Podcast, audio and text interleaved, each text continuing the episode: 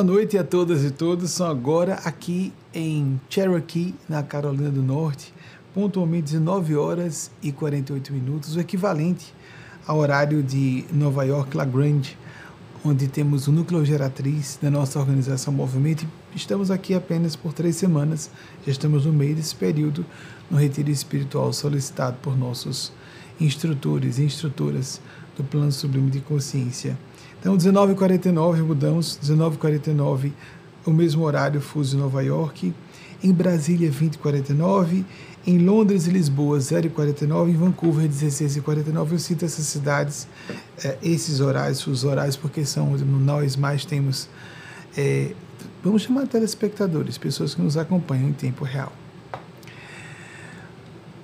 As palestras, como vocês estão acostumados e acostumadas aquelas e aqueles que nos uh, acompanham, ainda que não tão assiduamente, mas que já estejam acostumados, acostumadas conosco, é, são produzidas a partir das perguntas que chegam em tempo real. E dando um tempinho até, embora vocês já comecem a enviar essas perguntas antes mesmo do programa começar, e eu não tenho acesso a elas. A equipe conhece isso de sempre, desde 94. Teve muita gente que foi aos estudos, tentava ver se eu me pegava de surpresa para ver se. Desde 94. Para ver se era verdade, que estava realmente chegando ao vivo. As fantasias, não é? Os problemas humanos. Eu não atribuo isso a mim de todo o coração. É, estou aqui a serviço de um conjunto de seres superiores, muito superiores a mim, e que filtro, canalizo com precariedade, com minhas deficiências, de tal modo que aproveito o ensejo de fazer esse comentário, aparentemente prosaico, não é, é sério, para que solicitar que vocês atribuam o percentual maior dos acertos a esses seres. E eh, eu tenho que dizer que tem um pequeno percentual de crédito meu, porque há o livre-arbítrio humano. O gosto emocional é dizer que é tudo deles e delas. E não é verdade nós temos que escolher o bem sempre.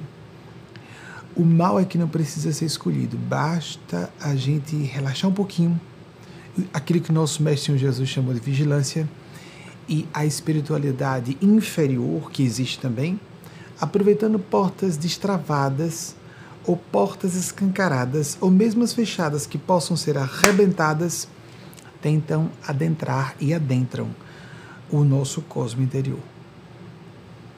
Enquanto as perguntas vão chegando, o espírito de Nespásia, e não obstante o que eu acabei de dizer, essas preleções são feitas em tempo real com as perguntas de vocês. Mas, antes de começarmos essas conferências ao vivo, sabendo, todavia, que a maior parte de vocês assiste depois, eu me dedico a uma série de disciplinas meditativas, oracionais, mediúnicas, e algumas vezes elas e eles solicitam alguma coisa a trazer para vocês. Hoje foi o caso. Então, por isso, antes de começar com a primeira pergunta selecionada por nossa equipe de apoio, preste atenção. Quando eu digo que as perguntas são de vocês, não estou dizendo que qualquer pergunta vai chegar. Vocês observem que são enviadas, depois, nem, não necessariamente quem envia vê sua pergunta aqui, mas algumas pessoas até agradecem, o chat ao vivo, eu vejo depois isso quando termina a palestra e sou autorizado a fazer isso pelos espíritos quando não há, quando não há uma urgência a ser atendida. E quando chega a pergunta de vocês, ela primeiro passa para a seleção, a verificação, para que haja verificação do interesse coletivo e também uma arrumaçãozinha fraseológica para limpar a falta de clareza ou alguma falha vernacular, ortográfica ou gramatical que seja que a pessoa tenha apresentado sua pergunta. Às vezes até por distração a pessoa pode incorrer nesses deslizes. Quem não comete equívocos em português, nosso idioma é bem complexo. Quarto, segundo linguistas, mais difícil do mundo, entre mais de 6 mil idiomas existentes. Muito bem, pouco antes de vir para cá, o espírito Eugênio Aspásia conversava comigo para aqueles e aquelas que acreditam. Parênteses antes disso, que eles e elas uh, pedem que eu faça. Peço desculpas àquelas e àqueles que não acreditam nisso. Eu tenho que dar o testemunho de que sou convicto dessa realidade.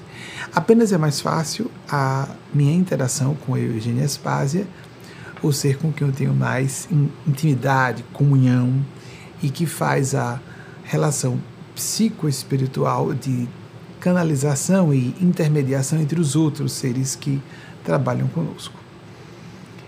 Isso na literatura clássica de Chico Xavier é denominado de mediunato. Segundo a terminologia de Eugênia Spaz e seus amigos e amigas, é chamada de sinergia psicoespiritual. Médios com trabalhos de projeção coletiva recebem uma chancela e vamos colocar aqui um suporte que eu considero imprescindível. Isso é dito por Chico Xavier também na sua obra com Carlos Chagas, em particular, André Luiz, pseudônimo de Carlos Chagas, na obra que assinou vários livros excelentes através de Chico Xavier. Embora não sejamos kardecistas, temos que eh, dar crédito e valor à obra de Chico Xavier, que não é que esteja errada, é porque ela foi publicada no século XX para o público do século XX. Então precisa já de uma atualização, um ajuste aos costumes e às necessidades de hoje, ou não estaremos respeitando essa obra. As falas de Kardec do século XIX, da mesma forma, demandam ainda mais atualizações, ou nós não estaremos dando o devido valor à dignidade que Allan Kardec, como o maior cientista, na minha opinião, sobre mediunidade até hoje, que existiu, é, na Terra. Voltando. O espírito Eugênio Aspásia, conversando comigo e intermediando outros amigos espirituais, pediu que trouxesse uma psicografia que eu trago na fornalha para partilhar com vocês da fornalha, sendo quentinha da fornalha, no manuscrito, porque eu prefiro, embora faça psicografias desde 94 digitando ao computador, mas uh, de modo habitual faço práticas manuscritas e eu vou passar, para vocês já já. Entretanto, cabe dizer a vocês o seguinte, como parênteses importantes também, parênteses dentre parênteses, todos eles importantes. Segundo o critério deles e delas. Estou aqui a serviço desses seres.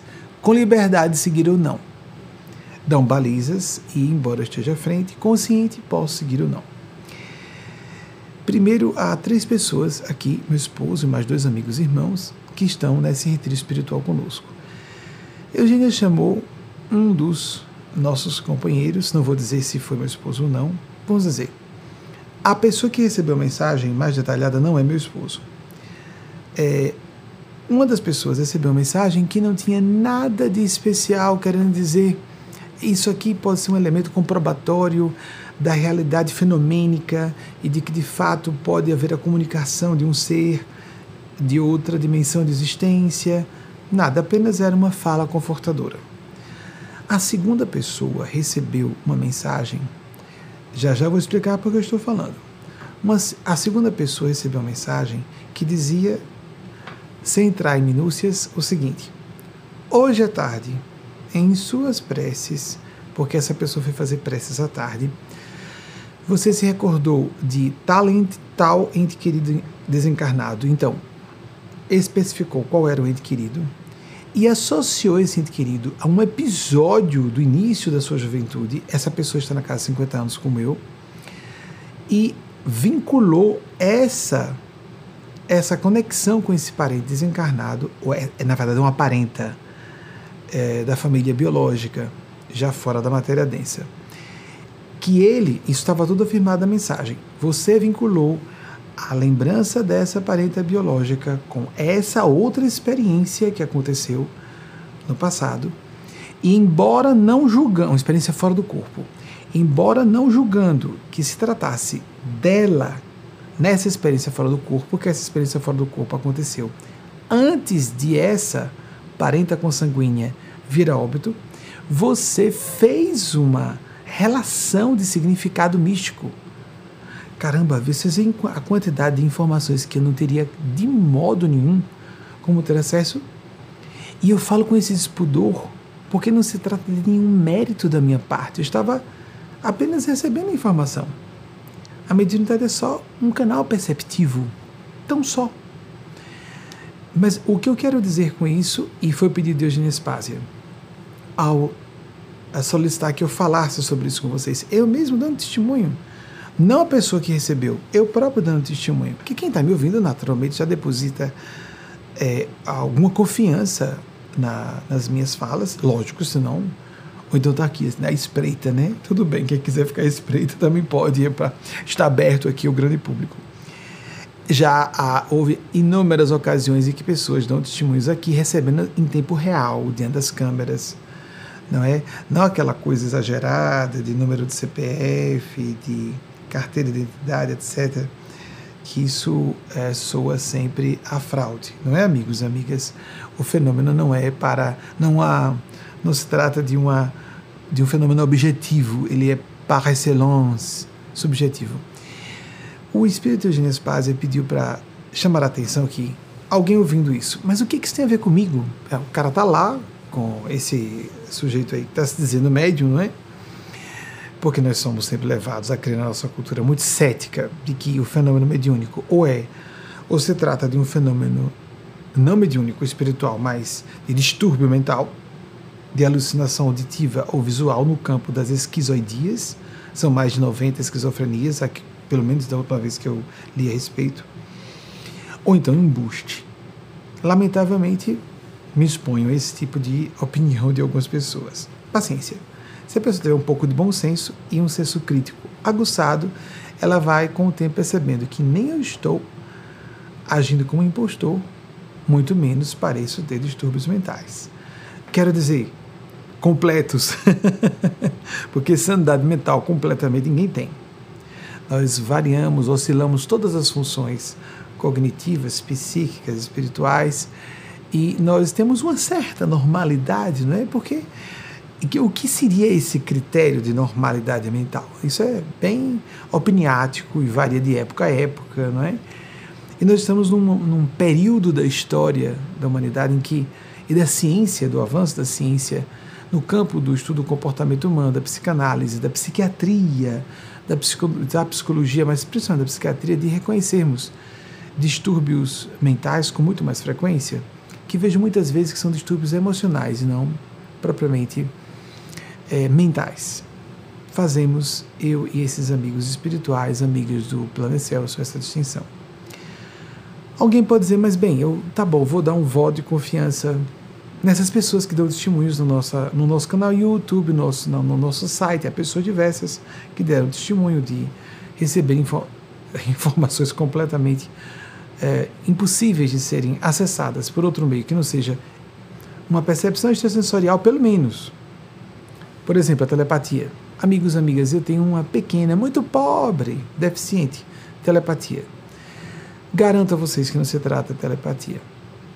Porque nós percebemos a qualia, a assinatura vibratória de outra consciência, de outro espírito, de outra alma que não a nossa. Não se trata de algo que provém da interioridade do nosso inconsciente, mas algo de fora, que sofre o filtro do nosso inconsciente, quer queiramos ou não. Mas nós percebemos, assim como ouvimos a voz de alguém, reconhecemos a voz de uma pessoa. Ouvemos uma pessoa e reconhecemos sua, sua fisionomia e sabemos que estamos ouvindo aquela pessoa, ou vendo ou ouvindo uma pessoa que não somos nós. Muito bem.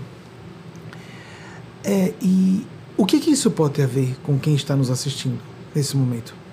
Assistindo à nossa preleção. Se eu falo a vocês que existe um experimento que diz que existem micróbios num certo lugar. Como Pasteur criou escândalo na comunidade científica da época, provando, chamou detratores e integrantes da comunidade científica, já narrei isso aqui algumas vezes, e uh, teve um deles, o principal opositor disse, opositor dele disse, isso é impossível, não pode ser verdade. Eu estou vendo, mas não pode ser verdade, não pode ser verdade porque é impossível. Então, às vezes existem preconcepções que tornam pessoas até no campo científico dogmáticas. Se nós pudermos perceber que há médiums excelentes em toda parte, em todas as religiões e fora das religiões. Se o fenômeno acontece em algum lugar, ele está acontecendo em toda parte. Aqui, por exemplo, nós não podemos ter, quero dizer, a realidade espiritual acontece em toda parte, quero dizer, não o fenômeno mediúnico, mas a realidade espiritual que é manifestada ou comprovada, ou evidenciada, pelo menos, se quisermos ser mais cuidadosos com as palavras, pelo fenômeno mediúnico. Da mesma forma que agora, perto de você, você não tem um microscópio é, bastante potente para mostrar, por exemplo, uma cepa do coronavírus. Estou vendo aqui, é, já que eu estou vendo no microscópio, eu admito que exista um coronavírus. E esse, da família coronavírus, o SARS-CoV-2, e agora reconheço aqui, tem que ter, tem que ter qualificação acadêmica e científica para isso, para reconhecer, pelo menos proficiência técnica, para reconhecer características que dizem: ah, esse aqui é, por exemplo, a nova variante da variante Omicron da cepa desse coronavírus, porque foram vários, começaram nos anos 60, apareceram os coronavírus, né? Ah, já que eu estou vendo pessoal e diretamente, eu acredito que exista. Amigos, amigas, nós não vivemos assim. Em nenhum âmbito das, das atividades e do, do conhecimento humano. Nós votamos fé no testemunho de pessoas e, se quisermos nos aprofundar, podemos nos aprofundar. E existem vários âmbitos, várias disciplinas do conhecimento que trabalham essa área. Então, quando eu estou dizendo é, dou meu testemunho, você não está só. Você não está é, isolada ou isolado ou desamparado, desamparada nos momentos de angústia, de desesperação, de aflição. Você está acompanhada. Você está acompanhado. Vou ler muito rápida a tal da, da psicografia da Fornalha agora, manuscrito. Isso vai ser publicado com algumas alterações, porque existe uma revisão é, vernacular da minha interpretação mediúnica. Os revisores, principalmente Delano Moté, que é o chefe do departamento de revisão do português, também trabalha na área de revisão do inglês, das psicografias de Maria que estão sendo recebidas em inglês atualmente. É, apesar de minha limitação no, no inglês, vai aparecer com algumas alterações, que depois são supervisionadas pela própria Eugênia Spásia. Então vejam que confortador. Oprimido, oprimida por deveres do cotidiano. Quem não se sente assim oprimido, oprimida, travessão à beira de um colapso mental. Isso lhe parece familiar? Principalmente quando a gente vai para o noticiário, não? Beleza, a gente fica tão alegre, não é? Fica leve, dá vontade de sair mandando beijo na rua para todas as pessoas, não é? Ou pelo menos abraçar os entes queridos em casa quando a gente lê, lê o noticiário, né? Me perdoem o humor para ver se a gente traz um pouco de leveza a algo muito denso. Lendo então o que ela disse. Sempre há tempo hábil a tudo. É o que a gente acha que não tem, não é? Cada vez mais pessoas agora que não têm, não têm tempo para quase nada. Quando, aí a ressalva, quando se está em estado de fluxo, alguns autores chamam de estado de zona, a pessoa que está numa espécie de é, estado de pico, diria Abraham Maslow, da terceira e quarta escolas, ou terceira e quarta forças da psicologia, alguns autores assim chamam, a humanista e a transpessoal, em estado de fluxo, quando eu estou utilizando esses conceitos de forma livre, viu, amigos e amigas? Alguns especialistas podem discordar do que eu estou dizendo. Quando nos percebemos perturbados ou perturbadas, devemos parar o que estivermos fazendo, por mais sem tempo, ela botou sem aspas, que nos julguemos para dar conta de compromissos, responsabilidades e tarefas inadiáveis para cuidarmos do essencial. Ela colocou com inicial maiúscula. Reconectarmos-nos à fonte sagrada pelo eixo consciencial de nós mesmos e nós mesmas. E em espaço de minutos, segundos quando treinados e treinadas a essa prática fundamental, venuzemos em condições de nos desincumbir tranquilamente. Ou seja, uma parada, eu não posso parar, mas para, aí depois disso a pessoa possa se desincumbir tranquilamente de tudo que parecia nos oprimir, se não nos esmagar. Não, não existe essa sensação emocional, essa impressão emocional? Com as impressões enganosas, mas psicologicamente reais, psicologicamente para nossa percepção interna e subjetiva são reais, de impotência, frustração, angústia, quando não de pavor, pânico ou desesperação. Parece que nada disso é muito comum hoje em dia, não é? recebido agora, no início dessa noite, Cherokee, Carolina do Norte, 10 de julho de 2022. Em breve será publicado, mas como vocês no YouTube podem recuar, podem ouvir novamente. Esse, ah, gostei, deixa eu ouvir. Me apraz muito essa possibilidade que vocês têm é de retornar e ouvir uma parte que julguem mais uh, consonante com suas necessidades no momento. Agora vamos, de fato, à primeira pergunta de vocês, para é, adentrarmos o método que nos caracteriza a, o nosso sistema de trabalho de sempre. Yara Carvalho, Teresina, Piauí. Que eventuais significados podemos deduzir da passagem? Segue-me e deixa que os mortos enterrem seus mortos. Interessantíssimo. Mateus 8, 22. Olhem só se não tem a ver o que foi dito. Segue-me e deixa que os mortos enterrem seus mortos. A passagem é muito dura. Nosso Mestre Jesus, nessa passagem, foi abordado, como nós seguimos os evangelhos e fazemos há uma prática disciplinar sugerida por nossa organização movimento de as pessoas todos os dias lerem trechos dos evangelhos e meditarem em casa, o que no meio kardecista é chamado de culto do evangelho no lar.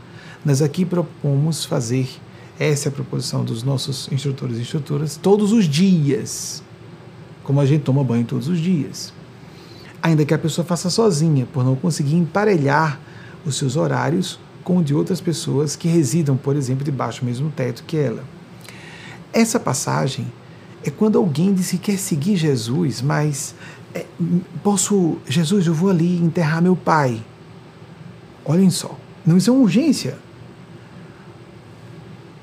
segue-me e deixa que os mortos enterrem seus mortos. Jesus representa, numa simbologia intrapsíquica, o nosso eu sagrado, o eu superior. Esse tal que Eugênio denominou eixo de consciência, ou eixo consciencial, é reconectarmos-nos à fonte sagrada pelo eixo consciencial de nós mesmos, nós mesmas. Vejam que sincronicidade interessante. A equipe que fez a filtragem a seleção da pergunta, não sabia dessa mensagem, aí se chama de sincronicidade. Ou, amplo sentido, Jung chamaria de sincronicidade. Ou, podemos perceber uma orquestração dos para entrarmos na lei de causa e efeito, porque a sincronicidade rompe o princípio da causalidade para perceber que, por casualidade aparente, eventos sincrônicos, sem relação causal, têm significados tem, tem relação de significado entre eles. Mas nós podemos sair dessa, dessa ruptura com a lei de causa e efeito e percebemos que a orquestração desses espíritos, ou consciências, ou almas de pessoas que já habitaram em aparelhos físicos como os nossos, e que estão, por exemplo, provocando que a própria Yara fizesse a pergunta, que a nossa equipe de seleção colocasse a pergunta para bater com essa mensagem de Nespásia. Se é sincronicidade ou se for um fenômeno mediúnico coordenado, orquestrado, você fica à vontade para escolher ou dizer, pode ser um pouco de um ou de outro. Fiquem abertos, tão bom a gente ficar sem certezas. Trabalhar com certezas, o universo de incertezas, quando até na física quântica surgiu, como Werner Karl Heisenberg, um dos maiores físicos da história da humanidade, por sobremaneira da parte da física quântica do século passado, quando ele disse que para o infinitamente pequeno, mas preciso, a matéria, como nós a conhecemos, para ter os cientistas materialistas, inclusive, o princípio da incerteza rege a medição de dados. Leia alguma coisa sobre isso. Nossos amigos e amigas, nós vivemos um universo de mistério por toda parte. Perdemos essa capacidade de assombro. Queria dizer a vocês também sobre isso ainda. Vamos continuar. A sua pergunta, Yara não podemos perder a capacidade, e Jung falava de nos horrorizar com o mal, mas também nos assombrar, maravilhar com o bem. Eu vejo pessoas negarem tranquilamente, não existe mundo espiritual, ou então afirmarem tranquilamente, existe mundo espiritual. Eu tenho a impressão que as duas expressões me parecem muito uh, abstraídas emocionalmente de uma realidade chocante. Isso é terrificante, seja numa perspectiva construtiva ou destrutiva. Podemos nos maravilhar ou nos assustar, mas dizer que a vida tem um fim fisicamente, ou que existe uma continuidade da vida depois da vida física. Isso não pode, nenhuma afirmação, nem a contrária, ser tratada com neutralidade emocional excessiva, porque ou qualquer grau de neutralidade, não precisa ser excessiva, não, que neutralidade, neutralidade não precisa ter grau, é, é, ela é uma afirmação que por si mesma está fechada, o significado está fechado em si mesmo, precisa criarmos graus aí, não precisamos criar graus. Não dá para falarmos com neutralidade sobre isso. Também dizer que falar sobre morte é uma coisa mau gosto, vamos mudar de assunto.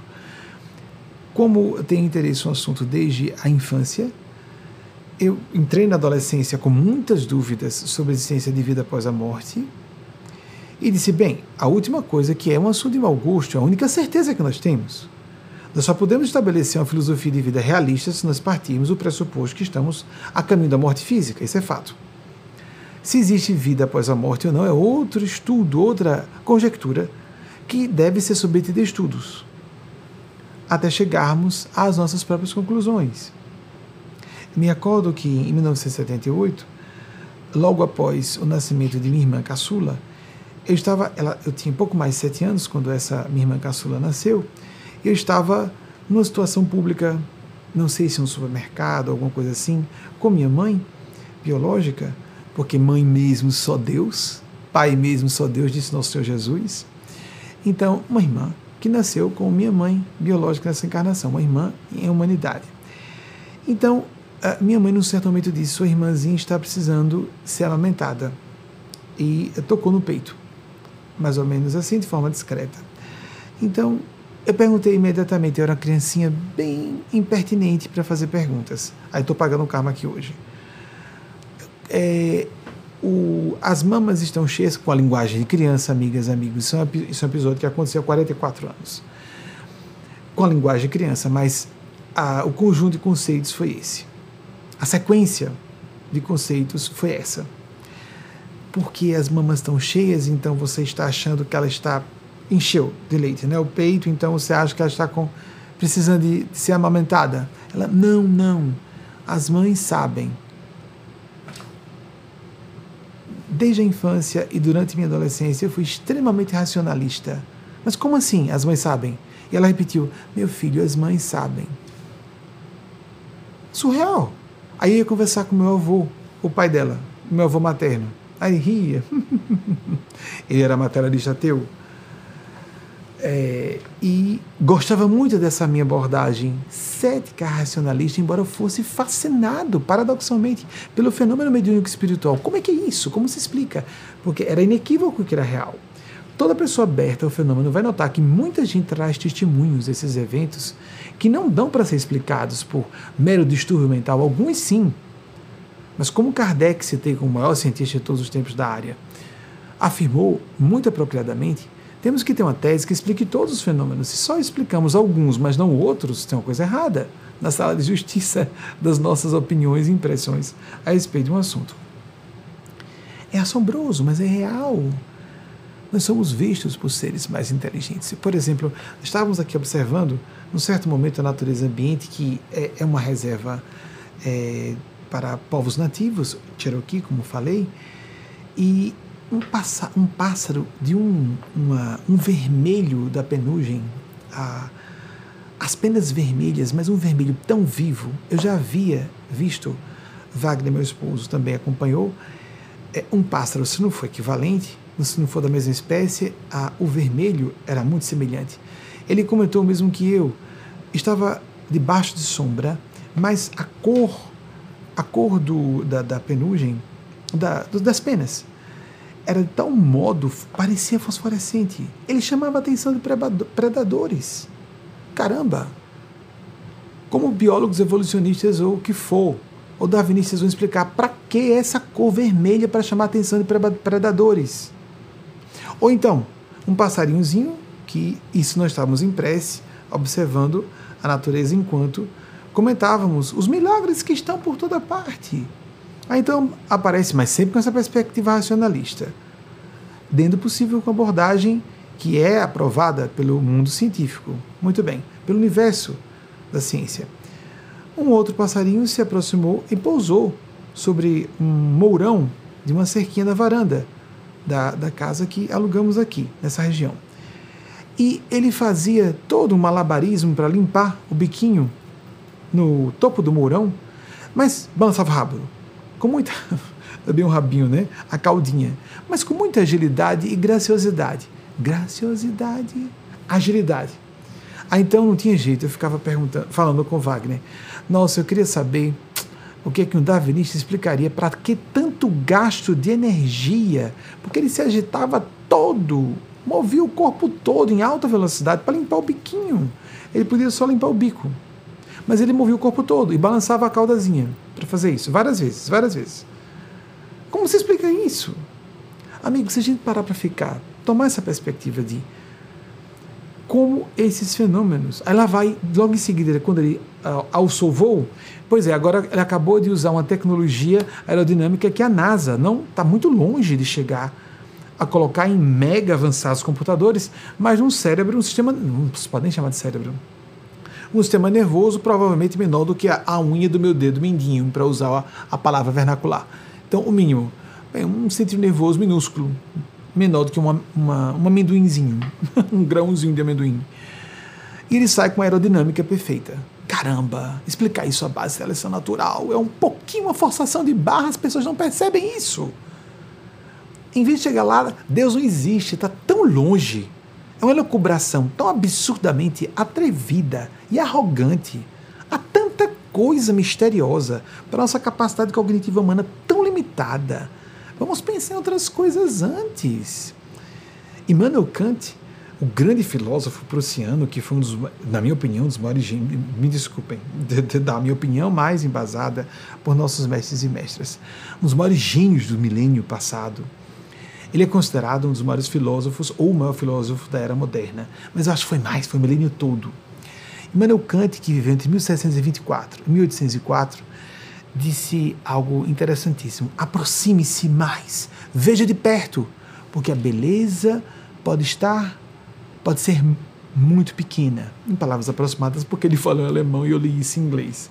Então, que não apreciarmos a vida com esse. Uh, sermos mais agudos, mais cuidadosos? Ad lucem, como se fala em latim, na direção da luz, a luz da elucidação, como o iluminismo utilizou esse conceito de luz, não é? Nos iluminar, não ficar sombrios, nós podemos escolher, como disse Albert Einstein, já citei aqui. Essa frase é muito conhecida dele, Albert Einstein, em 1879 e 1955. Podemos escolher ver a vida de duas formas. Quem é que vai desconsiderar a opinião de Albert Einstein, não é? Outro grande gênio do milênio passado, do encerramento do milênio no século passado. Podemos escolher não ver milagres em lugar nenhum ou ver milagres em toda parte. A escolha é nossa. Escolher pela, pelo sombrio e a desesperação. A troco de quê? Qual é a função prática? É, o que há de inteligente nisso? Não é verdade, amigas e amigos? Vocês me acompanham? No mínimo, é plausível o que eu estou dizendo? Não se incomodem muito de acreditarem, se incomodem muito em acreditar ou não. Se eu estou sob influência desses seres, suavizando ou não meu sotaque, eu sei que ofende o pessoal do sul e do sudeste, mas nós estamos acostumados a fazer o tio, di, para ficar mais bonitinho, né? Porque você não fala, porque está falando errado, esse tá, tá, meio caipira, né? Paciência, tem que falar de vez em quando, né? É, é interessante. Parou esse assunto para falar sobre isso. É. Por que será? É porque a pessoa garante para si, ela jura de pé junto e com as mãos voltadas para o céu, para dentro de si, não, não é o sotaque que está me dando problema com o assunto. Hum, é melhor estudar um pouco de psicologia. Inconscientemente as pessoas discriminam se alguém é negra, se alguém é mulher, se alguém é LGBT, se alguém está com um sotaque não é o mais elegante. Não, não é muito bonito. Cadê o sotaque de São Paulo capital, do Rio, de Rio capital? Eu diria a vocês que aqui a gente passa por inferior do mesmo jeito. Foi latino, falou espanhol ou português, eles nem sabem o que a gente fala aqui. É tudo inferior. Não adianta ser branco, não, adianta ser uh, muito inteligente ou culto, que for, não interessa. É sempre burro o preconceito. A ideia é pré-concepção. Não estamos analisando com profundidade. Uma pessoa deixar de me ouvir por causa de eu não fazer o ti e o di e não falar com a cadência da forma de se falar o português de outra região do Brasil, francamente, não dá para me ouvir. Tem muito mais gente falando aí. Vamos procurar. A internet é uma beleza, tem todo o caos de, de delírio, de distopia, para as pessoas se arrebentarem à vontade. Então eu vou ficar aqui com a minha franqueza e minha autenticidade em todos os aspectos. Dizer que é deselegante apresentar-se como LGBT é o contrário.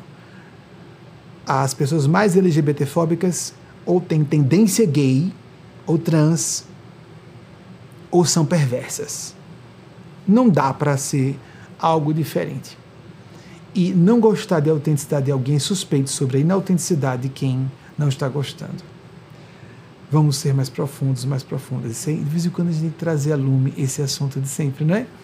Então, dar uma chance à espiritualidade. Por que não disse o, o teólogo norte-americano Emmett Fox disse, por que nós não duvidamos da dúvida?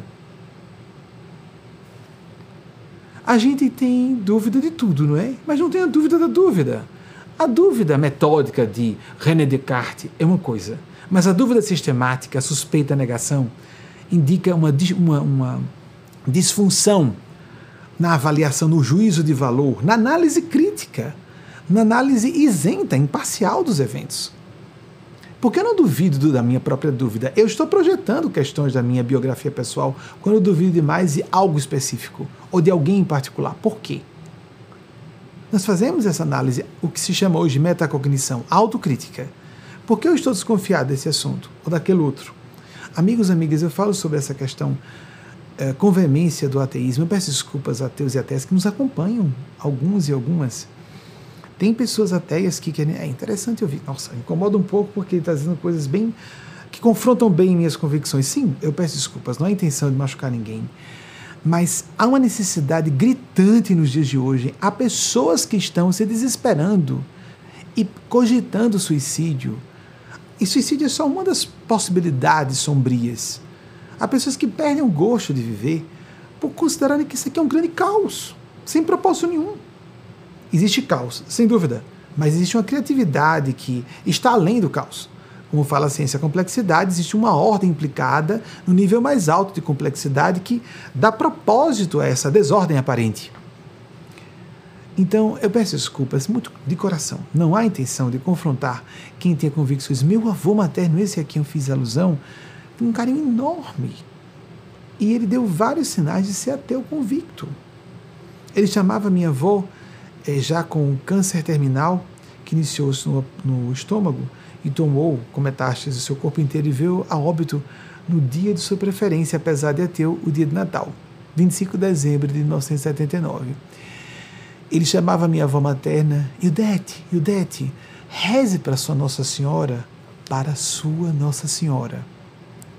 Vejam, ele sabia como um homem, apesar de ateu materialista, mas imparcial na forma de observar esses fenômenos que inelutavelmente algo acontecia com orações, fenômenos paranormais existem, alguma coisa aí deve existir Assim pensava meu avô materno. Depois, fora do corpo, ele me confirmou. Já fora. Eu levei 25 anos para ter o primeiro contato claro com ele.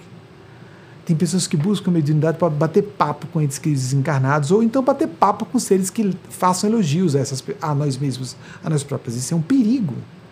Não é à toa, não é à toa que nós não temos a mediunidade, a função de contactar outro lado generalizada como as pessoas gostariam, por exemplo, como Chico Xavier foi um gênio mediúnico. Porque facilmente nos enganamos. Se tem uma coisa que nunca me preocupei foi ter, trabalhar com a mediunidade para entrar em contato com entes queridos desencarnados. Eles começaram a aparecer décadas depois de eu já estar trabalhando com isso. A primeira vez que eu falei com ele, claramente, depois da morte dele, foi quando ele estava aniversariando 25 anos de falecido. Então, 2004, não é isso? 79, exatamente, 2004.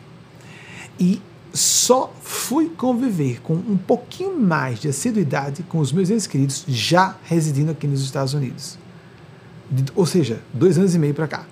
Mais ainda quando eu transferi a residência para Nova York. E por quê? Eu, eu perguntei aos guias espirituais o que houve. Por que meus entes queridos estão aparecendo tanto?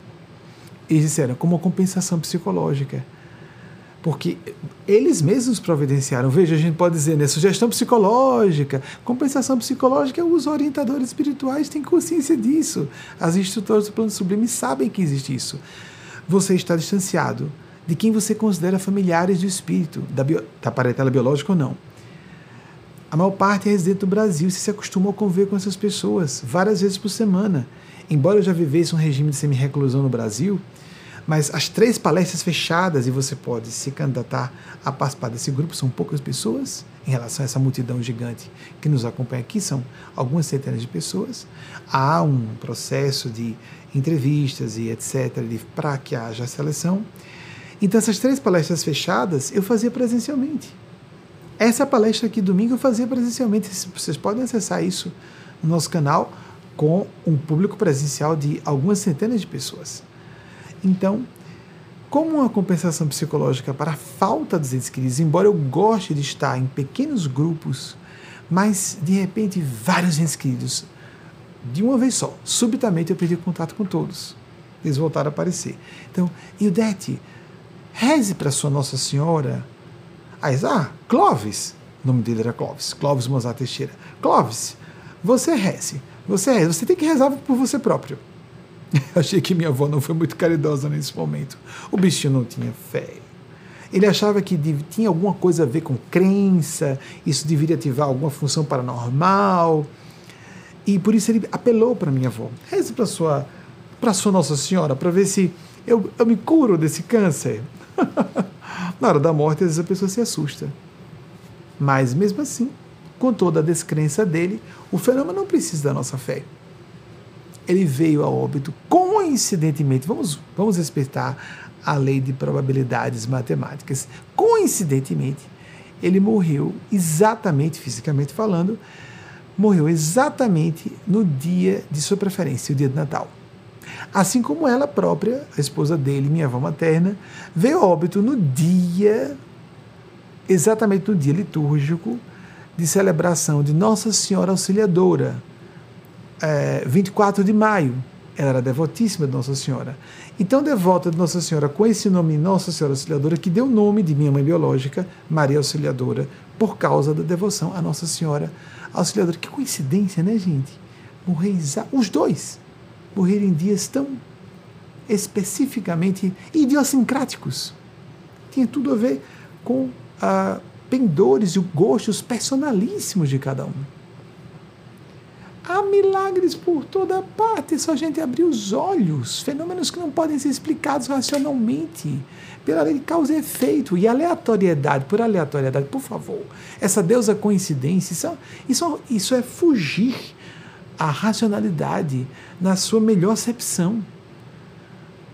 Como disse, é só a gente pensar em lei de probabilidades matemáticas. Não dá para estarem acontecendo coincidências, acidentes com significados perceptíveis facilmente se nós ficarmos atentos e atentas. Mas acontecem mais, não só porque nós filtramos e não percebemos, se não quisermos perceber, mas acontecem mais com as pessoas que estão abertas. Porque Deus e as forças do bem e as forças que representam a Deus, os Espíritos Santos de Deus e o próprio Santo Espírito de Deus, não querem violar nossas almas. Lembremos o que eu falei há pouco em nome deles e delas. As forças do mal querem arrebentar nossas almas não as forças do bem. Elas fazem propostas, sugestões, inspiram, mas não forçam ninguém a coisa alguma, nem querem obediência de ninguém. Querem que nós busquemos por consciência, por ressonância. Quando eu falei a vocês que eles orientaram, balizaram meu comportamento, são sugestões. Querem consciência, querem que entremos em ressonância, querem que busquemos. Então, vamos seguir esse ideal superior. Segue-me, deixa que os mortos enterrem seus mortos. Vamos seguir esse. Jesus representou, como falei, nessa interpretação que eu acho das melhores. Do, do, os evangelhos de Jesus podem ser interpretados com diversos paradigmas ou perspectivas, todas construtivas, até histórica. Mas a melhor de todas, na minha opinião, e daqueles que eu represento e daquelas que eu represento, é a intrapsíquica. Jesus representa a voz da verdade dentro de nós. A verdade pessoal, relativa que podemos alcançar. E a partir daí a multidão de solicitações, pressões, conflitos, emoções que nós temos. Os apóstolos seriam a, representação corporificada, os símbolos, ou simbolicamente, representariam nossas potências internas, nossas, nossos bons atributos. Inclusive, Tomé, Dídimo, é, portanto, é, ambíguo, dicotômico, a dúvida. É, Pedro, a, o questionamento vacilante, a fé vacilante. Observemos, leiamos com essa perspectiva. Então, Jesus, como representante desse nosso eixo de consciência, deve ser ouvido. E eu não estou dizendo que Jesus, a pessoa, não exista. Mas se nós não tivermos esse cuidado do crivo crítico, inclusive com a metacognição, a autocrítica, nós vamos começar a falar de Jesus defendendo tudo contra que veio se opor. A maior parte dos cristãos e das cristãs. Amigos, isso é trágico, isso é pavoroso. Usa o nome de Jesus para atacar minorias, para defender posturas retrógradas, para estimular, às vezes, apegos materiais, atitudes é, condenatórias. Amigos, amigas, isso é tudo. Ou a defesa de elites ou posições de, de destaque. Caramba, isso é o contrário do que Jesus pregou. É só a gente se reportar aos evangelhos. Leiam os evangelhos em casos quatro canônicos, basta isso. Me permitam sempre falar sobre Jesus desse modo, porque estou muito convicto, estudo o assunto há quatro décadas. Nasci em família católica, desvinculei-me da. fui educado num colégio católico, desvinculei-me do catolicismo aos 16 anos. Fiquei oito meses em completo agnosticismo, fazendo pesquisas. Tornei-me kardecista, fiquei 20 anos kardecista e em 2008, há 14 anos, estamos desligados também do movimento kardecista, com todo respeito a católicos, católicas e aqueles e aquelas que são vinculados ou atreladas ao meio kardecista, porque julgamos que a melhor forma de expressão de espiritualidade é a não vinculada a, a religiões formalmente organizadas. Por mais que alguns digam que o espiritismo não seja uma religião formalmente organizada. Eu gostaria de saber a opinião de Kardec hoje. Eu acho que ele se oriçaria. Não todos os kardecistas, é lógico. Estamos falando que é uma religião, está no censo, no IBGE, você risca lá qual a sua religião. Kardecista, espírita, é uma opção. Então, contudo, respeita pessoas decentes em todos os ambientes religiosos formais. Eu não sou radical em dizer que tem que não ter religião formal, não ser ligado ou ligada a nenhuma religião formal. Há um movimento poderoso aqui nos Estados Unidos já há pelo menos 15 anos de as pessoas condenarem 15 anos por uma massa de uma geração, os milenares, na geração os milenares, começaram a dizer que 72% em um certo momento, feita a pesquisa, dos milenares se diziam espirituais e não religiosos. E sobre o assunto de religiões formais, há décadas os meus acadêmicos condenam. Hollywood não, não perde a oportunidade de uma não perde uma oportunidade de, de sentar uma rede na Igreja Católica. Eu não creio que a solução para a busca da espiritualidade seja atacar religiões. Em, posso falar como desligado dos ambientes formalmente religiosos ou religiões formalmente organizadas. devemos ser, sim, críticos de tudo que há de errado no poder constituído público, a corrupção endêmica no Brasil, por exemplo, institucionalizada, nós sabemos que ela é sistêmica no Brasil, não é? Mais do que outros países, acho que posso falar como brasileiro e brasileira, e todos e todas vocês vão concordar. Nós podemos ser críticos do dogmatismo científico de uma pessoa que nem quer ouvir um, um raciocínio diferente do que negue. Porque é, o rei está nu, não é? Toda pessoa inteligente, instruída, tem que dizer que não, não creio em Deus porque eu sou cientista. Nossa, fica tão chato, tão chato, tão chato. É, não percebe a pessoa que está passando por ridícula diante, ou vivendo o ridículo, passando por ridículo, é, diante de pessoas esclarecidas. Vou repetir, é só isso aqui. Pesquisem os, os grandes uh, pensadores da física quântica do século passado. Só essa turminha aí, essa turminha de peso. E o que eles falaram sobre espiritualidade e física quântica. Amigos, amigas, sejamos mais profundos, mais profundas. Porque nós perdemos, nós somos os primeiros a perder. E tenho que falar sistematicamente disso, porque adolescentes, jovens estão se desesperando por causa disso, por não terem o endosso cultural, no zeitgeist, para viver a espiritualidade, seja pelo mindfulness, seja por, por yoga, práticas de yoga, seja por orações, seja por um meio religioso convencional, fazendo a filtragem, não é? Que isso é um, uma ideia castradora, eu não vou seguir essa tolice, aquilo ali é preconceito, não vou aceitar essa tese. Nós fazemos uma limpeza e seguimos aquilo que nossa consciência aprova, isso é o que interessa. Vamos seguir o que nos traga vida. Emily Dixon, a grande poetisa norte-americana, eu citei, acredito que há poucas semanas, ou no máximo alguns poucos meses, que veio na região de Massachusetts, no estado de Massachusetts, viveu semi-reclusa entre 1830 e 1886, disse algo, e foi, uh, vamos dizer, quase que completamente desconhecida em vida. Se tornou um fenômeno depois de desencarnada. É estudada nas escolas ela disse uma coisa linda. Eu falei sobre Immanuel Kant, né, o filósofo, e a questão da beleza. Ela disse: a mera percepção de estar vivo ou viva já é alegria o bastante. Então, se alguém tem essa profundidade psicológica e espiritual de dizer estou vivo ou viva, não importa se eu viva depois da morte, mas eu estou feliz, ótimo. Mas me parece que felicitas, a origem etimológica mais provável da palavra felicidade, fé legítima, essa percepção ampliada da realidade que nos diz nós podemos ser um pouco mais do que isso, nos traz uma estabilidade maior no pensar e sentir, pensar correto, sentir com elevação e sermos pessoas mais mentalmente sãs, sermos mais felizes. Não felicidade como aquela alacridade infanto-juvenil de quem está num carrossel ou numa montanha russa, mas no sentido de realização profunda sentimento de dever cumprido, etc, etc, etc. Vamos passar para a próxima pergunta. Obrigado. Sônia Moura, de Cascavel, Paraná. Como administrar a intolerância sobre a maneira política? Eu acredito que você queira dizer, Sônia, internamente, não é?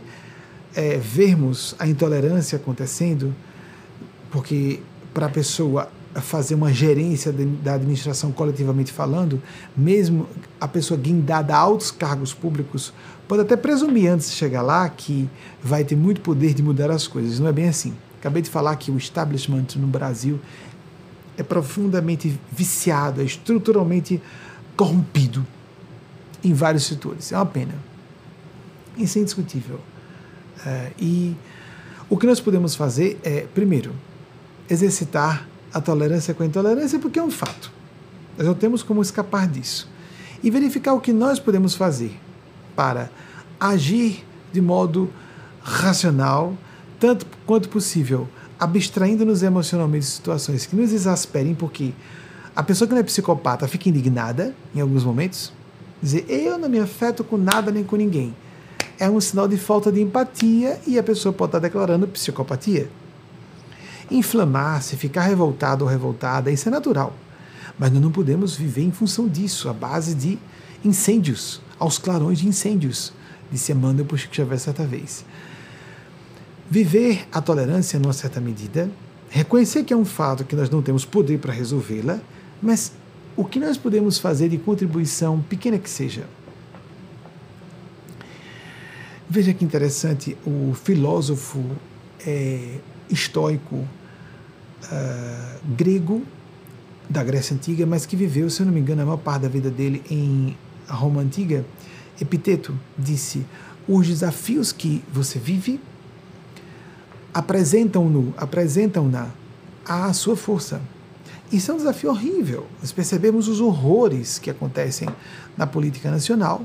No Brasil está vivendo um período muito difícil e perigoso e ao mesmo tempo nos mantermos tranquilos e tranquilas. Mas é necessário, é necessário nos prepararmos para constituirmos uma solidez psicológica, uma flexibilidade emocional, uma proatividade para certas iniciativas que temos que tomar, nos protegendo de nossos entes queridos e estarmos preparados para tudo. Falando em preparados a tudo, preparadas, isso lembra uma frase de outro filósofo histórico anterior a Epiteto, e de fato romano, porque Epiteto, é, pelo que se não me falha a memória, da Grécia Antiga, mas que residiu uma parte de sua vida em Roma. Já Sêneca viveu realmente, era de Roma Antiga, viveu entre o ano quarto antes de Cristo e o ano 65.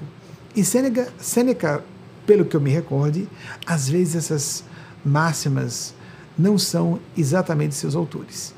E muitas vezes eu posso trocar aqui, é natural, essa parte, tanto é que eu peço verificação. Isso é fácil, pelo, pelo menos as datas. Não dá para nossa equipe às pressas descobrir se essa citação realmente é daquele autor ou não. O que interessa, o que mais interessa é a provocação à reflexão. E não necessariamente se todas as citações são exatamente, ou se eu estou reproduzindo com uh, perfeita fidedignidade, não é possível uma fidelidade absoluta. Estou falando aqui espontaneamente, então posso truncar e eu peço desculpas de antemão por todas essas naturais intercorrências da vulnerabilidade intelectual e mnemônica da nossa condição humana. Seneca disse: essa frase é muito citada e eu não vejo muitas pessoas dizerem que foi de Sêneca. Sucesso é o que acontece quando preparação encontra oportunidade. Então, nos preparemos para termos êxito, o sucesso no sentido não do sucesso que ele quis dizer, mas amplo sentido.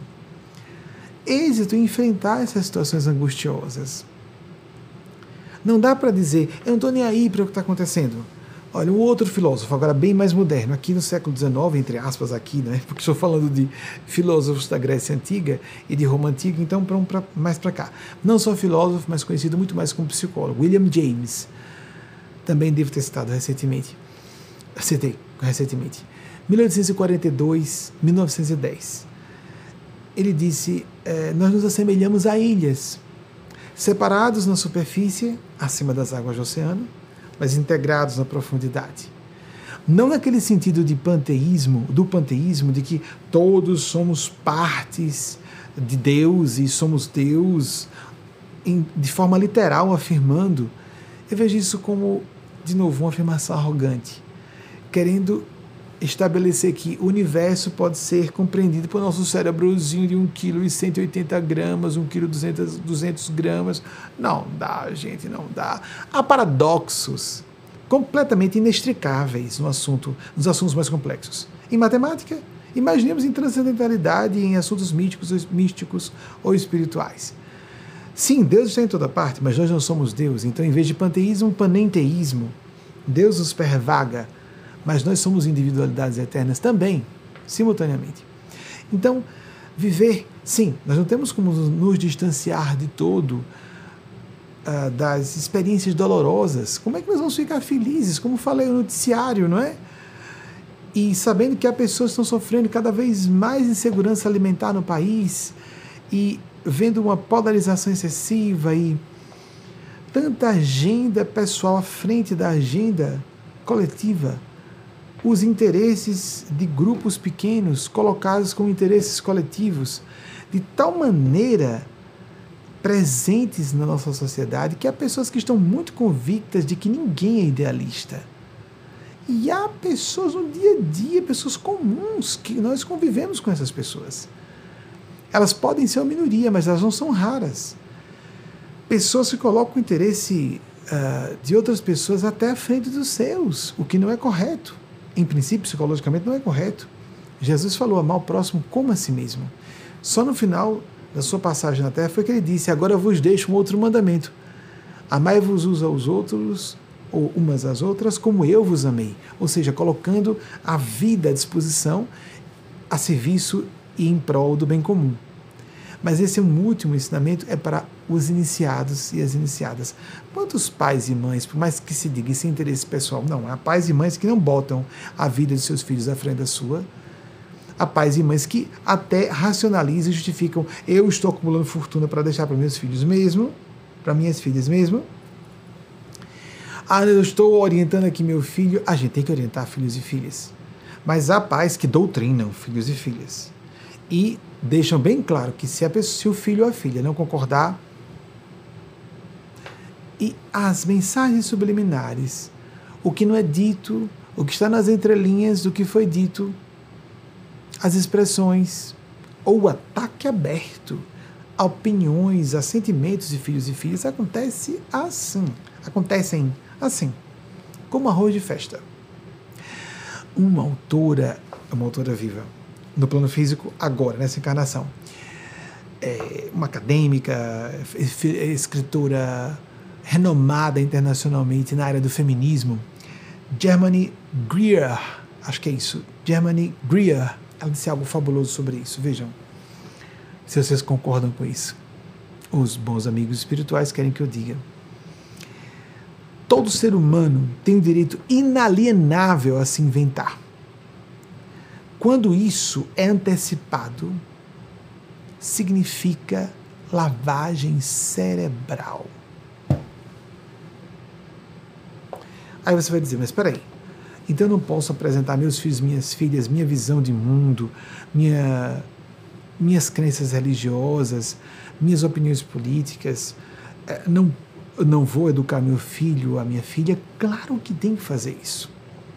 Mas vocês compreendem que existe uma fronteira que nossa consciência avisa. A partir daqui eu estou querendo uh, impor opiniões. O filho vai ficando mais velho, a filha vai atravessando a adolescência, vai chegando à adultidade, nós começamos a confrontá-los e confrontá-las porque não estão se enquadrando em nossa cosmovisão, em nossa mundividência, não concorda com minhas opiniões, está me ofendendo pessoalmente.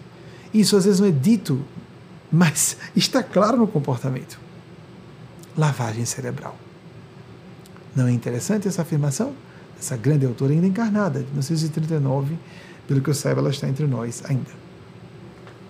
Nós vamos passar a um breve intervalo de alguns poucos minutos e retorno em seguida com as pesquisas que já puderam ser feitas no transcurso dessa palestra em equipe às pressas fazendo, produzindo slides. Alguns já foram produzidos porque são autores que eu já citei, autoras que eu gosto mais, então naturalmente cito mais, porque os amigos espirituais fazem a sugestão de citação de acordo com o que eu tenho na minha memória também.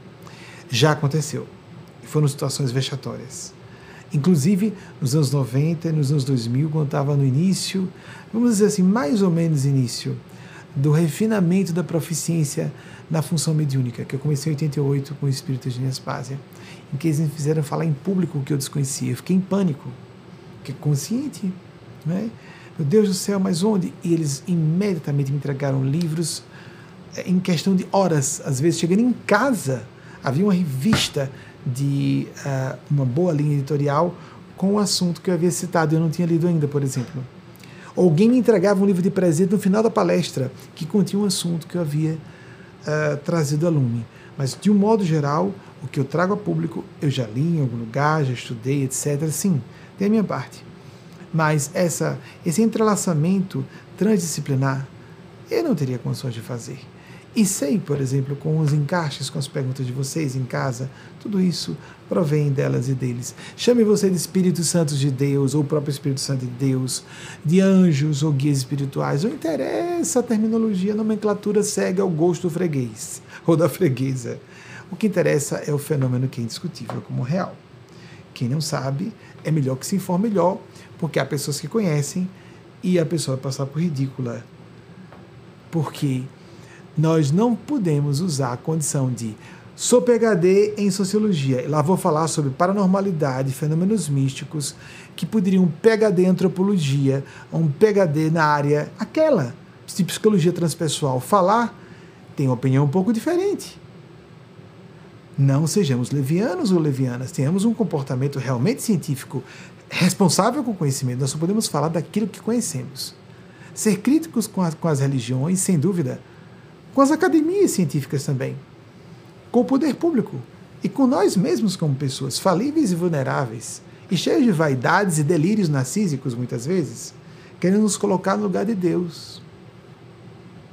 Às vezes conscientemente, às vezes inconscientemente, o que dá no mesmo, o que interessa é o efeito levando, espalhando desânimo e desesperação entre corações frágeis, muitas vezes propelindo pessoas ao suicídio e a diversas outras formas de autodestrutividade de difícil reversão. Então vamos nesse intervalo, voltamos já com as pesquisas e pelo menos mais uma pergunta de vocês, acredito que dê para nós ainda uh, atendermos aqui, respondermos como for possível. Vocês observem que nós não estamos fechando as perguntas. Respostas fechadas. Elas são provocativas, para que você continue suas pesquisas, suas reflexões, seus estudos. Vamos ao intervalo então. Aqui na Carolina do Norte, o mesmo horário de Nova York, 21 horas. Em Brasília, 22 horas. Voltamos a Nova York em, em duas semanas, 10 dias aproximadamente, se a Divina Providência autorizar. Horário de Londres e de Lisboa, 2 horas. 18 horas em Vancouver. Vancouver está entrando à noite agora. É, antes de iniciar a pesquisa, a equipe me, me, alertou que eu não citei as datas de epitetos. Eu gostaria de citar, porque realmente isso é secundário, não é? Data, a gente pesquisa fácil, a internet sim, sim. Anos 50, 138 da nossa era. Eu creio que há mais ou menos um mês e meio eu devo ter citado aqui.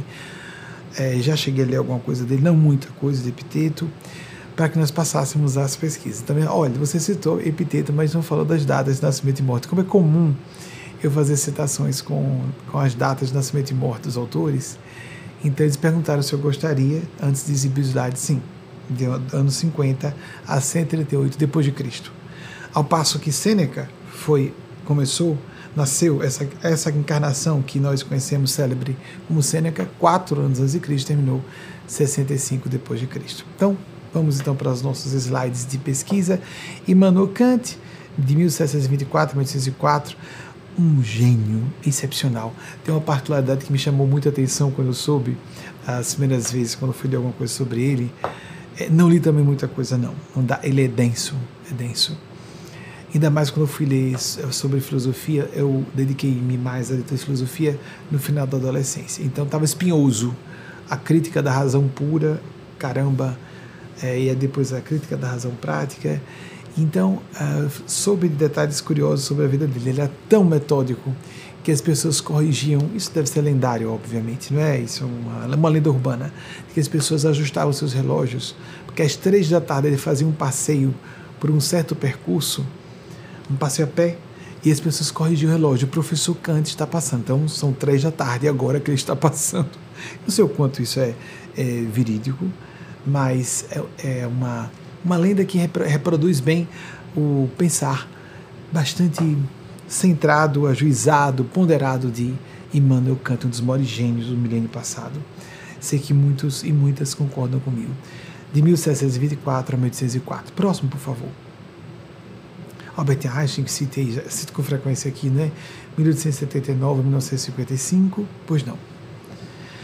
Emily Dickinson, uma grande poetisa norte-americana dessa região de New England, dessa não, estou longe, da região de New England, onde fica a nossa sede, aquela imagem do nicho com a imagem de Nossa Senhora, né? A imagem do nicho é um, um pequeno altar e um nicho fica no jardim da sede do núcleo geratriz da nossa organização e onde moramos também. E é, de lá, nós estamos moramos na região de New England, no estado de Nova York. Então, ela viveu em Massachusetts, 1830 a 1886. As datas também estão certas. Próximo, por favor. Sêneca de 4 a.C. a 65 depois de Cristo. Próximo, por gentileza. William James, grande homem, ele foi a primeira pessoa que ofereceu curso de psicologia nos Estados Unidos, só para dar ideia a vocês do vanguardismo dele. 1842 e morreu no misterioso ano de 1910, em que muita gente importante celebre em suas respectivas áreas que grandes contribuintes em suas respectivas áreas ou estava desencarnando ou nascendo. 1842 a 1910. Próximo, por favor. E a então Germany Greer, Greer, acho que é essa a pronúncia, simpaticíssima, inteligentíssima, reconhecida internacionalmente como uma grande, uma das maiores feministas do século XX, que ainda está entre nós, nascida em 1939. Eu tenho a impressão que é a última pessoa que eu citei, não foi? Epiteto, sim, porque eles ficaram com dúvida se eu gostaria de citar ou não, de 50 a 138, vejam como foi longevo para a época, não é? 88 anos, mais alguma coisa? Ah, Nossa Senhora Auxiliadora, a festa litúrgica, 24 de maio, o tal do decesso carnal de minha avó materna, foi o dia de, de, de Nossa Senhora Auxiliadora. Só isso, né? Mais nada, pronto. Muito obrigado até por perceberem que isso era uma, uma informação a ser citada e checada, ok. Mas o mais importante não são as datas, não são os números, não são os nomes, mas o, o pensar correto. O mais correto que nós pudermos. O mais amplo possível, o mais profundo possível, o mais entrelaçado, mais que pudermos imbricar linhas de pensar, disciplinas do conhecimento. E também o sentir com propósitos elevados. Altruísticos, o desejo sincero de servir. Não precisa ser santo para isso, nem santa. É sanidade mental. É não ser psicopata. É não ser psicopata. É ser um ser humano normal. O prazer de ser útil, o prazer de servir. O prazer de estar numa teia de interdependência, porque estamos somos partícipes de uma teia de interdependência, quer queiramos ou não, quer gostemos ou não, mas ter satisfação por participar dessa teia de interdependência. Os nossos instrutores e instrutores espirituais pediram que eu não adiantasse para. Fizemos algumas preleções muito longas nas últimas, nos últimos meses e eles pediram que eu dessa vez fizesse o contrário, que nós acelerássemos o término da palestra. Mas antes eu gostaria de é, apresentar uma errata da semana passada. Quando eu falava do documentário produzido por Helene Brum, A SP de Laerte, eu peço desculpa sinceramente a ela, Laerte, eu usei pronomes masculinos. Foi um erro. É um erro. Não importa o que eu venho dizer depois sobre o ato falho, porque é interessante que a gente estude os motivos porque a gente se deixou levar, se resvalar no equívoco às vezes até por falta de hábito de eu nasci numa época em que não se tratava dessa questão da transgeneridade e estamos nos ajustando e devemos nos esforçar. Ah, vou ter que agora aprender, vai, vai. Vou ter que me condicionar agora a chamar dela porque o cara resolveu dizer que é mulher e resolveu não. Tem direito de dizer o que Germany Greer disse, de se reinventar, sim, sim. Não é decidir só, a pessoa pode descobrir apenas, pode revelar o que já existia, ela já tinha descoberto antes. Então, Laerte, em alguns momentos, é, eu usei o pronome ele, não é? Eu passei por um teste interessante. Uma situação, a pessoa trans agiu mal e, mesmo assim, uma moça trans, em nenhum momento em casa, quando eu estava aborrecido, eu me dirigi ou falei sobre ela no masculino. Ela é uma mulher transgênera, eu a chamei de ela o tempo inteiro. Mas com Laerte aqui em público eu usei o pronome ele em uma, uma ocasião pelo menos. O que é que estava por trás disso? É porque eu tenho opinião, Laerte me perdoe se vier a ter acesso a isso, baseando-me no que ele mesmo disse. Ele, olha, surgiu de novo, vocês observam? Eu estou bem atento a isso, está saindo. No que ela mesma disse que não era uma mulher transgênera. Eliane Brum provocou. Por que que você escolheu e você descobriu que era transgênera? Não me recordo exatamente qual foi a pergunta, nem fui pesquisar nessa semana para lembrar de minúcias, mas isso é, é verificável no documentário de Eliane Brum. E Laerte informou que resolveu pular a homossexualidade por perceber-se homofóbica, não queria aceitar-se homossexual, viver a homossexualidade, embora se diga bissexual, e pulou para a transgeneridade. Eu discordo que deva haver esse pulo. E eu sei que a comunidade trans concorda comigo. Então, por ele ter dito a ele que é um homossexual que não aceitou sua homossexualidade e resolveu se dizer mulher, eu tenho a opinião de que ele é homem, apesar de se vestir de mulher. Mas é a opinião minha. E está errado eu chamá-lo de ele, deve ser ela. Porque, seja qual for a justificativa que ela apresente, ela se coloca como uma mulher e escolheu se apresentar como transgênera, me permite uma flexão à feminilidade, e é motivo de pedir desculpas, com todas essas ressalvas, em que apresenta as causas que explicam, sem justificar, o meu erro, e por isso eu estou apresentando como errata mesmo, corrigindo o erro. Mas vejam que eu aqui mesmo explicando voltei a dizer, porque uma opinião interna minha. Quem tem que saber se é mulher ou homem é ela. Laerte se apresentou como mulher. Se ela diz que é porque não quis aceitar ser homossexual, que, portanto, a homofobia foi mais forte, e preferiu ser trans por ser muito homofóbica, isso é o assunto dela, não nosso. Vocês compreendem? Foi muito autêntica, da, foi um movimento de muita autenticidade da parte dela dizer isso. Porque muitas pessoas não aceitam que dizem-se transgêneras porque elas são homofóbicas. E muitas pessoas transfóbicas na homossexualidade não querem admitir que são pessoas transgêneras que estão aborrecidas contra as pessoas que aceitam a sua transgeneridade. Depois dessa errata, queria evocar todas e todos vocês aquelas práticas que são da é, filosofia perene, da sabedoria perene, que está em todas a, a essência, como, cham, como chamou a atenção para isso o grande autor do século passado, Aldous Huxley, que está presente em todas as tradições espirituais da humanidade, do Oriente do Ocidente, do passado e do presente também, como a New Age, a parte boa da New Age. A New Age é um saco de gatos terrível. Tem coisas muito boas e tem coisas perigosas, não é? Procurar a sua espiritualidade pessoal, sua prática diária de, de oração, meditação, como você queira. E uma vez na semana, pelo menos uma vez na semana. Seja, por exemplo, acompanhando uma palestra ao vivo como a nossa, se possível em tempo real, para aproveitar essa psicosfera, essa egrégora, como falam alguns psicólogos esotéricos, ou alguns esotéricos. Algo místico se forma como um inconsciente coletivo pequeno, provisório, que nos ajuda a alavancar nossas decisões, a motivação, a busca de sentido e propósito para viver. E a elucidação dos nossos enigmas aparentemente irresolúveis. Nós vamos recebendo insights enquanto vamos acompanhando os guias espirituais, ou anjos de guarda, vão soprando inspiração, sopro, não é? vão soprando algumas associações que vocês fazem. Vocês percebem isso enquanto vão acompanhando? Compreendo perfeitamente que a maior parte assista a essa palestra em outros horários durante a semana. Tanto é que a, a quantidade de visualizações vai aumentando nas semanas seguintes às palestras, e não em tempo real, pouquíssimas pessoas acompanham de fato. É a era da internet, é isso mesmo. Mas assista ao seu culto evangélico, à sua missa católica, à sua preleção, à sua, ou como se chamava, seu doutrinário, exposição kardecista. O que interessa é que você tenha uma escola de pensamento espiritual, seja cristã ou não, seja formalmente organizada ou não, como religião, mas uh, alguém que, ou um grupo que represente balizas principiológicas gerais.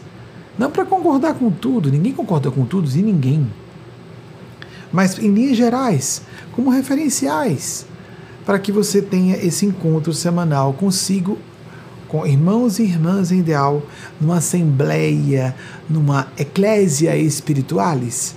Portanto, a igreja espiritual verdadeira, a igreja é mística. A igreja mística do Cristo, do Cristo, essa, esse corpo místico do Cristo que está em toda parte. E não imaginarmos que essa religião, porque é maior, ou porque está crescendo, seja mais importante ou mais verdadeira que outra.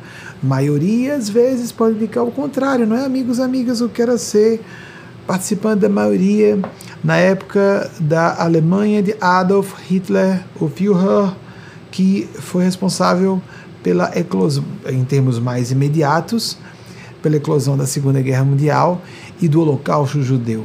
O que era ser minoria na Alemanha nazista da época? Então, temos cuidado com essa ideia de vou com a maioria, vou votar junto com a maioria, vou pensar e agir de acordo com o que a maioria pensa, porque todo mundo fala, todo mundo acha. Isso é bem primário, isso é medíocre em termos intelectuais. Permitam classificar. Mesquinho em termos de sentimentos e revelador de que a pessoa está pensando pelos outros ou renunciando, abdicando a dignidade de ter opiniões próprias e sentimentos próprios. Muito embora possa reconhecer, fui influenciado por aquele autor, como aqui ficamos citando diversos autores, autoras, é, tem um condicionamento nacional, tem, existe uma cultura pátria, não é? Sou condicionado por essa escola acadêmica, essa, linha acadêmica em que me graduei ou me especializei em, acima, da graduação, a pessoa fez um mestrado ou um doutorado em outra área, ou um trabalho de pós-doutorado em outra disciplina, uma terceira disciplina. Sim, nós podemos ver o que nos eh, torna, de certa maneira, a personalidade que somos.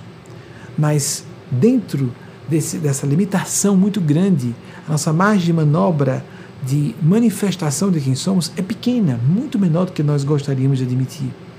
Mas mesmo assim, pensar por nós mesmos, sentir por nós próprias. Nossa consciência. Não ego, não capricho, não gostos pessoais. Isso não é consciência. Mas consciência é aquilo que nós sabemos como dever, compromisso, responsabilidade. Uma excelente semana para todas e todos e até o próximo domingo, ainda aqui, se pudermos, se formos autorizados, ainda transmitindo daqui dessa reserva Cherokee da Carolina do Norte, no sul dos Estados Unidos, ainda mais uma semana, e depois retornamos ao nosso núcleo geratriz na Grange, Nova York. E de lá, como habitualmente fazemos, uh, onde fica o centro da nossa organização, movimento, a próxima, é uma região próxima, é uma hora e meia de distância da sede mundial da ONU, já que fazemos parte da, do Conselho Econômico e Social da ONU como órgão consultivo, com o nome social da nossa instituição, que é a Sociedade Filantrópica Maria de Nazaré. Às vezes a gente tem que dizer tudo isso porque as pessoas ficam catando, né? Isso é verdade. Mas, bem, às vezes a gente só diz instituição, não achei, então bota o nome, a razão social, Sociedade Filantrópica Maria de Nazaré, vá, vá pesquisar agora. Hoje a gente não oculta mais nada na era da internet, amigos e amigas. A pessoa, se fizer uma afirmação é, não verídica, ela facilmente é desmascarada. Né? Isso não é possível mais hoje. Pra, não para bons observadores ou para pessoas que desejem realmente ir a fundo em qualquer coisa que levem a sério. Não é? Uma boa semana para todas e todos vocês, que a Divina Providência alcance, descubra brechas, aberturas em sua alma por essas práticas diárias, sem intermediários, sem intermediárias. Você precisa escolher as suas ferramentas, os seus instrumentais para fazer a sua própria conexão mística com o sagrado, por esse eixo visceral de ser, a sua consciência, mesmo que você julgue isso balela, mesmo que você esteja hipnotizada ou completamente mesmerizado por, por esse zeitgeist de desesperação que está tomando conta, esse niilismo, inclusive na mídia, até em filmes infantis. Caramba, filmes de conotação de, de público voltados para o público infanto-juvenil e a onda de angústia, desesperação e niilismo tomando toda a nossa cultura. É lamentável, é lamentável. Mas esse ciclo histórico vai passar. Isso é cíclico e nós vamos chegar ao fundo do poço, se não chegamos ainda, tomara que sim, para que os horrores da guerra na Europa, os horrores da confusão política no Brasil, os horrores de toda a pregação ateísta, eu sou completamente contrário à militância ateísta. Uma coisa é a pessoa dizer, sou ateu, sou ateia. Outra coisa é pregar em sala de aula, desesperando adolescentes induzindo a suicídio pessoas. Ser LGBTfóbico e pregar ateísmo, amigos e amigas, induz a suicídio. Posso garantir a vocês. É só um pouquinho de análise, um pouquinho de conhecimento do assunto para saber. Nada tem sentido, nada tem propósito. É fácil para um adolescente ou um jovem numa faculdade dizer: para que então? Se não há Deus, não há espiritualidade, não há propósito, que é isso aqui? Seu é caos. Para uma pessoa com uma pequena fragilidade, com a pequena facilidade, com um gatilho, como se fala em psiquiatria, receber um impulso à desorientação, à desesperação, eu enfaticamente sugiro a pessoas que sejam afeitas à militância, à pregação contra Deus e religiões, sejamos críticos de tudo, principalmente de nós próprios, nós mesmas. Temos cuidado com o impacto que causamos sobre outras pessoas, porque essa lei de causa e efeito, essa lei do retorno, essa lei de justiça divina, existe, quer a pessoa acredite, quer não, e ela vai sofrer os efeitos dessa lei, ainda que ela zombe gargalhe. Tão mais gravemente quanto mais ela seja cínica, quanto porque há ateus decentes, mas há gente cínica e zombeteira. Quanto mais essa pessoa for cínica e zombeteira, pior. Quanto mais estrago ela fizer em corações humanos, pior. E se o efeito não vier em curto prazo, virá médio e longo prazos muito mais agravado. Muito mais agravados esses efeitos, porque acumulados. Vamos pregar nessa época de tanta desesperança. Vamos arrancar esse cancro, esse câncer de vazio, de depressão, de angústia, de desespero. Voltando à expressão pregar desesperança com que propósito? Para ser criativos? Para ser originais? Para nos colocarmos no lugar de Deus na vida das pessoas? Mesmo que a pessoa diga que não? Mesmo que a pessoa creia que não? Qual o propósito disso? Não sejamos agentes das forças do caos, as forças do mal, porque elas existem. A pessoa pode rir também. Não vai importar. Assim como riram quando o Pasteur falou dos micro-organismos, os patógenos. Portanto, micro-organismos que, micro que geram doenças. Não adianta nós irmos. A realidade não deixa de ser o que é, porque nós não acreditamos que exista ou não dessa ou daquela forma, isso ou aquilo outro. Abramos as nossas consciências e os nossos corações, para que não nos comprometamos severamente nas nossas linhas de eventos futuros, porque estamos por nossas escolhas, ações e o que falamos, como disse Jesus, a boca fala e o coração está cheio. Cuidemos com o que falamos, o impacto que causamos sobre as pessoas porque daremos conta e já estamos dando conta de tudo isso. Que a divina providência inspire, conforte, ilumine cada uma e cada um de vocês, seus entes queridos e projetos pessoais. Assim seja. Até o próximo domingo, se a divina providência autorizar. Assim seja.